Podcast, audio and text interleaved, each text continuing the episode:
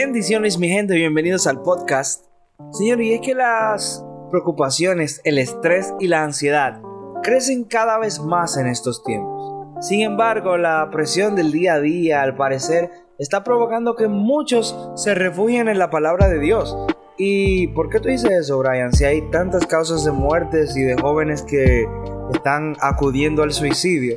Bueno, lo digo realmente porque la aplicación bíblica YouVersion anunció recientemente el versículo que ha generado mayor interacción durante el año 2019 en América Latina y se trata de Filipenses 4:6.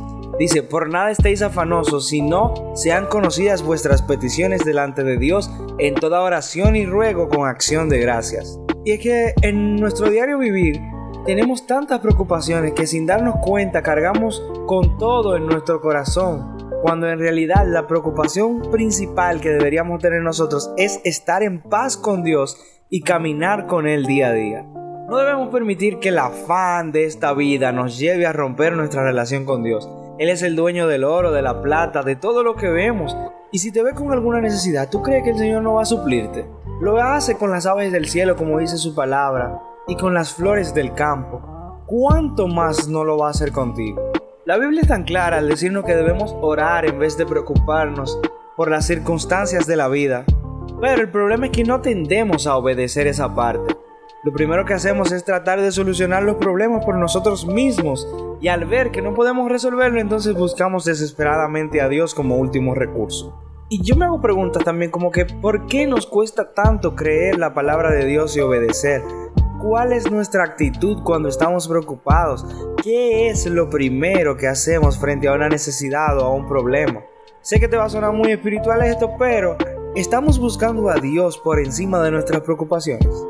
No sé si debe darme preocupación o alegrarme la noticia de que la gente se está acercando a la Biblia como refugio. Pero tú que escuchas este audio en el día de hoy, quiero comentarte que Jesús es el camino a la felicidad, a una vida plena, al descanso. En este mundo hundido en mentiras, Él es la verdad que sacará del hoyo tu vida. Y por sobre todo, Él es la vida abundante que todos necesitamos. Y yo creo que hay brechas, o bueno, en un término más bíblico, zorrillas pequeñas que hacen que Satanás pueda entrar en nuestras vidas. Yo no sé si en algún momento tú le has pedido un break al Señor para que tú puedas hacer cualquier tipo de cosas que tú sabes que son pecados, tú sabes que están mal, pero tú pretendes que el Señor te dé un break para que tú lo hagas. Esas son brechas. Esas son zorrillas pequeñas que dañan el viñedo. Y yo no sé si tú estás jugando a ser cristiano, pero Satanás no está jugando a cumplir con su rol y con su papel. Entonces tú tampoco deberías relajar o tomar a la ligera, en un vocablo más genérico, tu rol como cristiano, tu llamado como cristiano, tu identidad en Cristo. Así que esto va a sonar muy cliché, pero estamos a fin de año vamos a pasar balanza, vamos a, sacar cuentas de qué hicimos bien, qué hicimos mal, en qué debemos mejorar. Si nuestro tiempo de oración es mínimo, vamos a incrementarlo. Si nuestro conocimiento de la palabra es mínimo, vamos a incrementarlo una vez más. No nos cansemos de dar esa milla extra que el Señor pide, pues solo y únicamente debemos aferrarnos a Dios. Y esa es una palabra también para aquellas personas que se encuentran pasando por momentos fuertes de depresión, por aquellos momentos fuertes de angustia, Aférrate al Señor, depende totalmente de Él. Aprende a tener una comunicación constante con el Espíritu Santo de Dios para que puedas vencer cada una de las batallas en tu vida.